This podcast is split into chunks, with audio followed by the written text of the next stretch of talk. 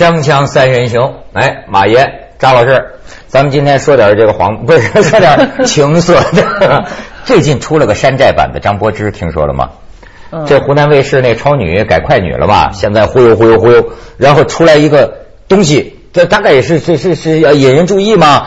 哎，长得还真像啊！有一报名的小女孩啊，说是还原来是北电的，也也学咱咱咱们咱咱们来看看这姑娘，你能分得清哪个是张柏芝，哪个是她吗？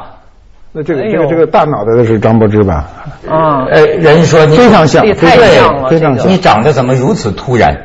然后你再看下一个，于是现在出现叫整容门，啊这姑娘，哎，其实我觉得这样更好看嘛。这也对啊，对，对说就是纷纷就是呃瞎传呗，意思这是整容前，这是整容前啊啊。哎呀，这是越整越好看，还是越整越越干嘛了？嗯，这是这是这个事儿，我就发现呢，你看哈，中国的味道和外国的味道很不一样。因为你也知道，美国偶像他不是抄的人家的嘛，那不英国也有英国偶像嘛。对。你看这个中国的选秀啊，他弄出来的一些新小新闻啊，就这么一个调调，对吗？但是我就看到啊，虽然其实都是装吧，这个都是比如评委的表情，但但但都都是装吧，都是演。但是那天聊高考的事儿，这徐老师跟沈双教给我一个，他说呀。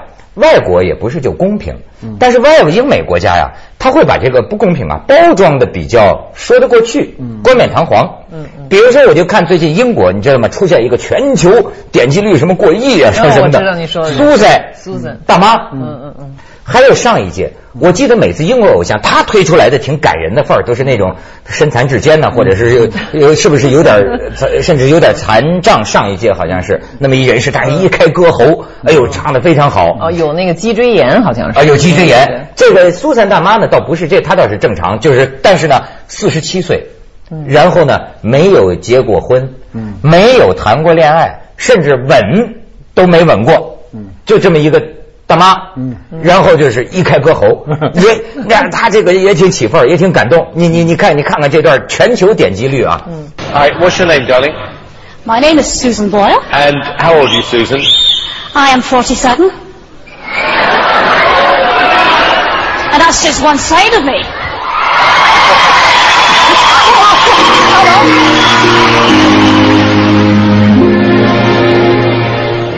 I dream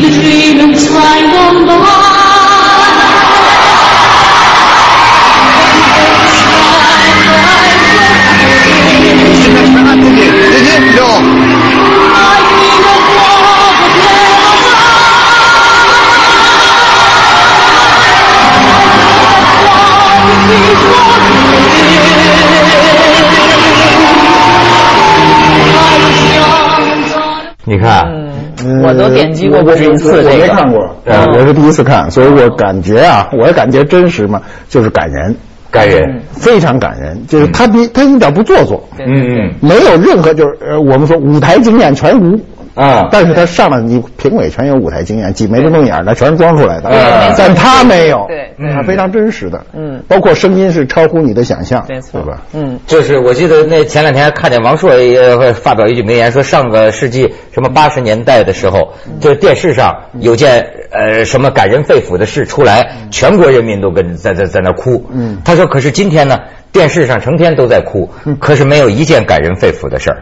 这这这个我我是觉得，你看他这个让不行的行了，对哎这种东西哈，这对大家是一种好像励志嘛，或者是。但是当然了，这个最近的这个比赛，这个苏珊大妈荣获亚军，精神崩溃。本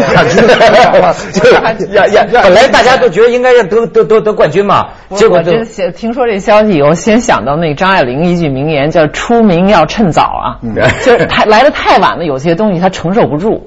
你知道，据据说就是咱们，我相信咱们这小女孩，这小张柏芝就不会出现这种情况。哎据说说呃有人说你是克隆的，以后她反应非常坦然，嗯嗯啊，她底气特足，又年轻又漂亮。这个 Susan 这个，就我还真的是看了一下她的资料，她从小就是出出生的时候就缺氧。所以小从小就是说，人家就觉得他脑残嘛，嗯就好像那种什么老师不爱、同学不疼的那种那种人，然后一直到现在就是一只家里就一只老猫跟他相伴，所以特别凄凉。然后他本来出来是要找一个，也许能找到一个男朋友嘛，没想到这么大一个成功，就压力巨大呀。但是还有网上说是什么的，说是他没因为没有得到冠军，才这才崩溃的，这这说这说不清。但是你看，贾老师，我注意到你刚才聊的这个事情里边啊，嗯，它包含着某种这个，我不能说歧视啊，包含着某种习惯看法。对，比方说，我们会认这个苏珊就是一个证明，就是说，一个女人她到四十七岁，嗯。她没有结过婚，对，我们会觉得这样的人可怜。对。你看，你会觉得这样的人好像就比所谓正常结婚的这个人呐、对。差了点什么。对，可是实际现在你这个另一种价值观是什么呢？人可以自由的选择你的生活方式。你为什么莫名其妙的就觉得这样的人，呃，没结婚的人就可怜，结了婚的人就我看结了婚的人现在更可怜。但是问题他不是选择不结婚，嗯他是没有有没有选择结婚没结成，没结成，他很想结婚，但是他因为他长相还是什么脑智力的问题，他结不成。那跟那个自我选择说我就单身贵族，那完全两码事儿。哎，那即便是这样，那么他这样个这个这个过一生，是不是也可以有他丰满的这个完这个意义完整的一生呢？他首先是一个事儿是不能假设，你比如说他不能退回去，假设他结了婚，他可能更不幸，这是可能的吗？嗯我们如果说假设，就是这么一个假设，他可能幸福，可能更不幸。这个婚姻不一定是一定给人带来幸福。对。对我看是一定不能给人家的，也也也不能。咱们就可以说到这个婚姻出出事儿的呃事情。最近我就就就看见我还在这儿有一个故事，嗯啊，就是这个一个广东的男子，这嗯一对小夫妻吧，也才结婚四年，二十八岁。然后就发帖说这老婆不见了，寻人启事。结果我一看这帖子呢，这老婆已经出轨了二十次，就是说他们结婚才四年，我一算哈而且他说一年五次，还且不说这二十次里边有一次嗯。就失踪了一年，那就剩下三年，三年里出轨十九次，就基本上就是说这老婆就没在家过，出轨。他就没鬼，没在过，这就没鬼，所以我觉得这就已经这真是一物降一物，这已经跑成这样了。我不知道你们俩男的是家里要是坐着这么一个人物的话，你怎么办？首先，他这个思路有问题。首先，他要考虑这个老婆是不是别人的老婆跑这儿来了。如果这么来，还算挺值的。说这一年还跑来几次，那还挺值的。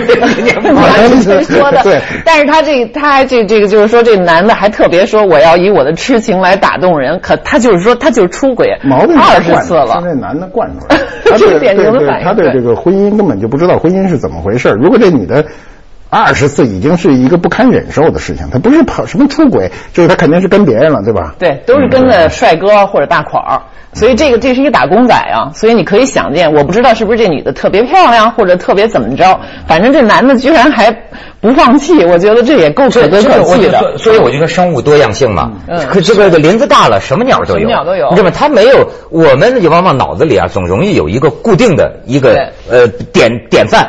比如说，我最烦的就是模范夫妻的这典范，什么啊，这就叫典范。这全世界有多少艺人呐？一半男的，一半女的。没错这里头的交叉组合嗯，这什么怪事儿？我再给你讲一组合，这是第二个最近出来的一个怪，也是一个奇事儿哈。就这是这回是湖北的，湖北这一对夫妻呢也出事儿了。他怎么回事呢？就是说这个女的呢是要跟他离婚，跟那个男的离婚，然后就抱着一个两岁的女儿就出走了，失踪了。然后这个老公也不干了，说我要去找他们。然后他找的方式，你就你就听了，他在呃花了是不知道多少钱，把他们俩的性爱的照片儿印成做一个大招牌，在村口打着，让所有人看，然后还印了一万多张传单。就复印到处散发，嗯而且上面包括这个有奖励的啊，谁要把我这老婆追回来，我奖励你多少多少，其中包括就是我们俩做爱的光盘。啊，这是 再再再再再看看这照片，再再还还还没见过主动奉献的，就就是这哥们儿，好家伙也挺酷的。这哥们儿，这哥们儿得检查检查脑袋，得先去检查。不是，但是警察已经警告他了，你这个涉嫌严重侵犯这个个人隐私，而且是可能涉嫌多重犯罪。不是，他这个女方已经告上去了。女方他这里边实际上是一个呃爆发的原因是什么呢？就这女方的父母啊，反对他们这个婚姻。为什么呢？这两个人呢，原来是遇的，他等于是这男的是一个拍婚纱照的这么一个小老板，然后女的来打工，年轻，然后这个男的看上她了以后呢，就把原来那老婆给休了。哦就娶了这么一小姑娘，老夫少妻。然后这个结这个这个女方就家长就坚决不同意，说她太大了，大十九岁不行。但是呢，这两个人呢一来二去还生了孩子，就是未婚先孕，就觉得那就过吧。但是过了以后，后来这女的呢又发现这男的很小气，说我除了买菜钱，他什么都跟我算计。呃，就就就不出手非常不大方，而且你想想，他他都不知道，就是说他们俩性爱照片居然就他自己就给拍下来，拍下来以后拿这要挟，他他毕竟是开摄影棚的，他有这这是技术手段是现成的，对。他他可能是一个很土的想法，他可能是想，就是说，这我这老婆我动了手了，你们就别动了，我都让你们看，我真的动手了。我估计他是这么想。你这个非常明白这种人的心理啊，是 这么想看着就像但是还太土，这个想法太啊土。他一人家就问他了，包括别的人都说你干嘛把你们俩床上照片说都给散出去？他说我这个要要要引起大家的关注，这个希望在舆论压力之下知道我们俩是很恩爱的。所以我最近看着人家就说分析，当前咱进入了一个什么时代啊？就叫暴露狂主义时代，就已经彻底的，就是说每个人他这个主动或者被迫的，你自己的任何的这种做爱的什么性的裸体的都往上发。你说每每而且每每个人都往上发，好像大家彻底天体了吧？我觉得以后好像对这个感觉大家都越来越迟钝，就是看到这些东西，或者说没看到。你比如艳照门第一回出来，大家都冲过去想办法看到。嗯但艳照门现在连连续各种艳照门出来以后，大家就知道就行了，看不看的也无所谓，也没什么更多的看的。而且大部分人现在都是通过各种途径看到了各种应该看不应该看的都看过了，所以是没有兴趣了。哎，我觉得以后可能这也是好事。我们我们小时候看看就所谓的色情电影，那今天说的都干净的不行，那还叫色情电影呢？全世界人民坦坦荡荡得了。对对对对对开箱三人行，广告之后见。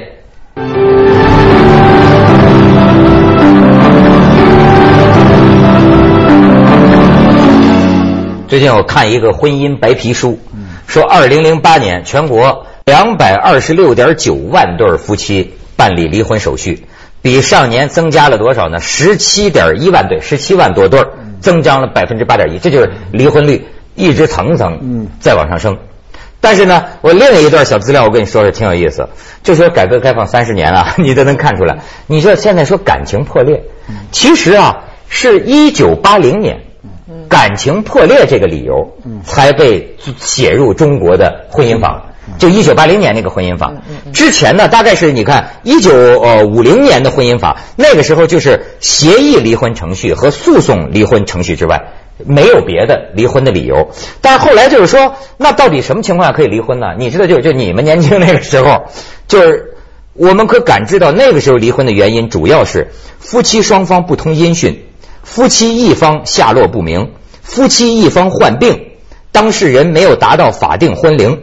现在咱咱说离婚，感情破裂离婚，这才一九八零年刚写入，刚是一个法定的这个理由啊。这个这个理由今天看来也不算太先进，就是现在很多人离婚没有感情问题，还有人说我们俩感情很好，但是也要离，嗯，也有这样的人，他并不是他不是说呃他有利益问题啊，他有时候这个感情跟利益搅搅和在一起的时候，这感情不起作用了，我要利益啊，比如说有人来了有诱惑他的。就说我这边利益大，那我投奔那儿，那我们这个婚姻解体是正常的。你婚姻也是个利益问题、啊。而且包括我知道，就九十年代我熟人里边就有这样，他为了出国，比如说两个人本来挺好，但是说如果一个人先出了国了，马上这一就说你有移民倾向，然后两个人马上就商量好了，咱俩谁跟谁呀、咱们都知道，肯定不变，咱们就假离婚。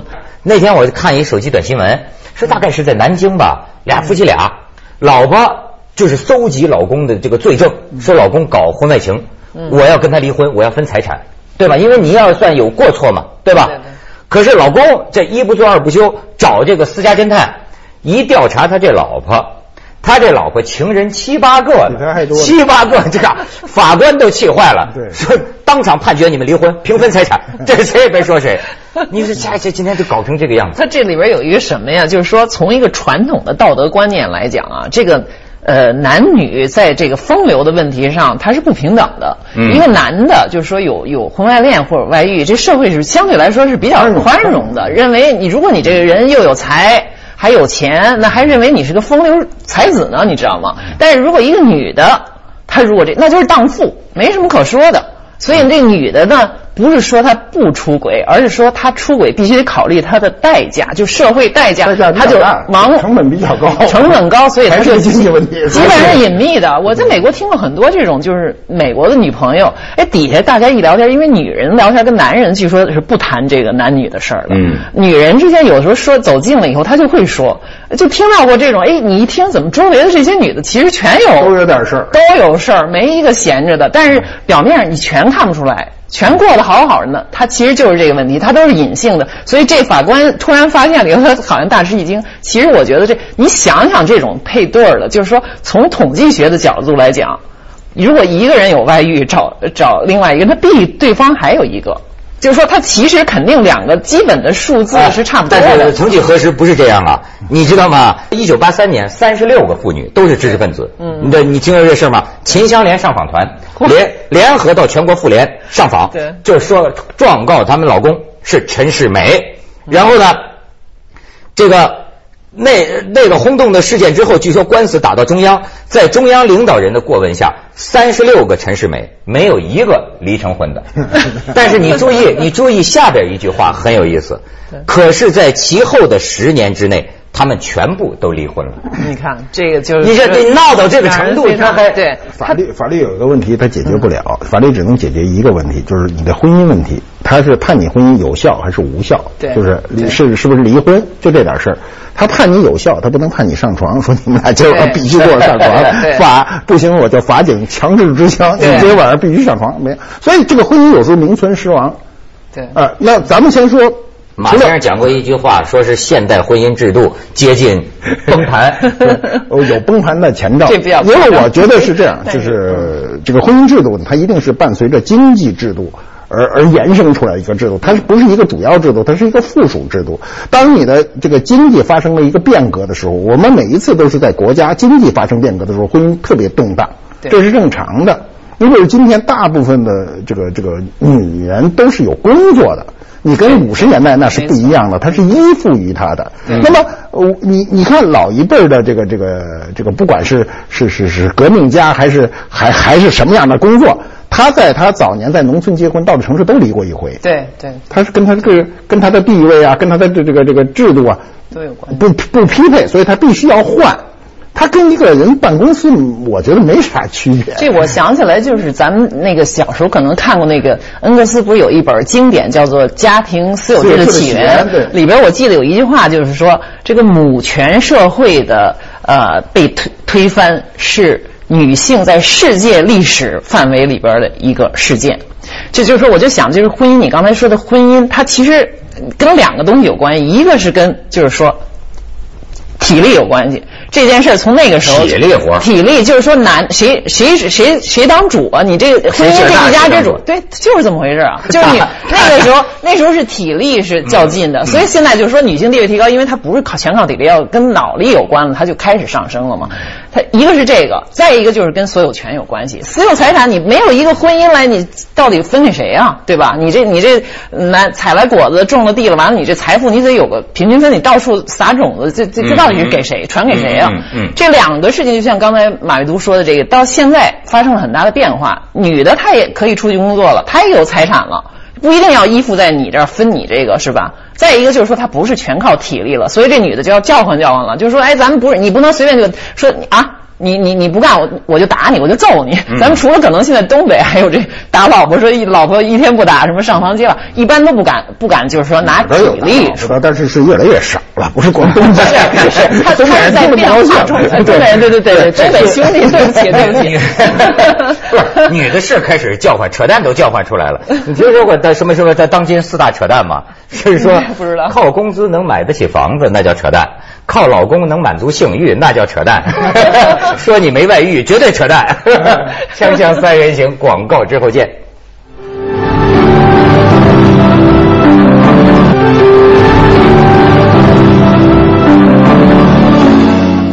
有人说我是不婚主义，其实不对的。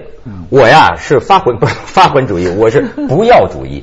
就说我觉得现在这个事儿啊，你像也有人就像说说这个现代婚姻制度有问题了，都崩盘了。我觉得在这么一个混乱的情况之下，其实是什么呢？你甭把这事儿跟主义扯上关系。那结婚主义怎么样？号召大家都结婚吗？是不结婚主义怎么样？号召大家都不结婚吗？我的意思啊，这事儿啊是非常具体的。非常个这个个人的，对绝对是个人的事情。就说到刚才，所以就像你像小两口，嗯买房子是吧？是咱是买呀还是租啊？是吧？是是是是怎么着？他们自己商量着办，这不劳群众关心，甚至是干预。组织上挺英明，都不干预了。刚才就是马未都说了一个观念，我就觉得这是大家现在都需要从定义上理清，就是他你讲了一个法律，讲了一个道德，其实你说艳照门还有一个观念很重要，就是隐私。嗯这三个是完全不不不相三个范畴，咱们竟混在一起谈。比如说道德，它是一个社会的意识形态，指的是就是说大家作为一个群体共同接受，通过你自律或者是呃约束形成的一种呃一种风俗习惯，而隐私的观念是指的你不愿意告人或者呃。呃，不可以告人的那部分个人的行为，嗯你你你在坐在家里怎么着都行，说实话，你们俩之间的事怎么都行。法律又是另外一个观念，它是一个立法机关决定，然后由国家的执法机关来执行的，来约束你这些行为的。所以就是说，如果你说你说我没有呃婚姻，婚姻之内我我我想有八个女朋友或者八个男朋友，这是你们两个人的事情，但是你重婚那是法律问题，嗯那那那你就要判罪了，对吧？嗯所以，然后道德又是一个公众舆论的问题。你如果把一个个人的呃行为，他的选择完全置于一个公众来投票决定的事情，那你就完全是在不尊重个人的人权了，对不对？他这个，我就老老老觉得这种问题上吧，就好像说大家老在说叫提倡什么或者什么，其实人类几千年来啊，这种事情我就发现呢，男女之间自个儿能能解决的，就是说不结婚的人你也别觉得结婚，你应该祝福人家结婚的，他们。服他们的具体情况，他们这个选择很好，祝福他们。那你结婚的人呢？你也别觉得不结婚的人有什么毛病。不是他以他现在古代的时候是群体强，现在个个体上。个体上讲个体的这个将来的越来越多，就是个体所谓个体可以成成成立婚姻关系，就我一个人。我可以有婚姻是一个制度，它可能是一夫一妻，也可能一夫两妻，或者说就我单人就成立一个，我认为我就是现在大妈就是吗哎，对，他这个都没有问题。我觉得随着社会的发展，越来越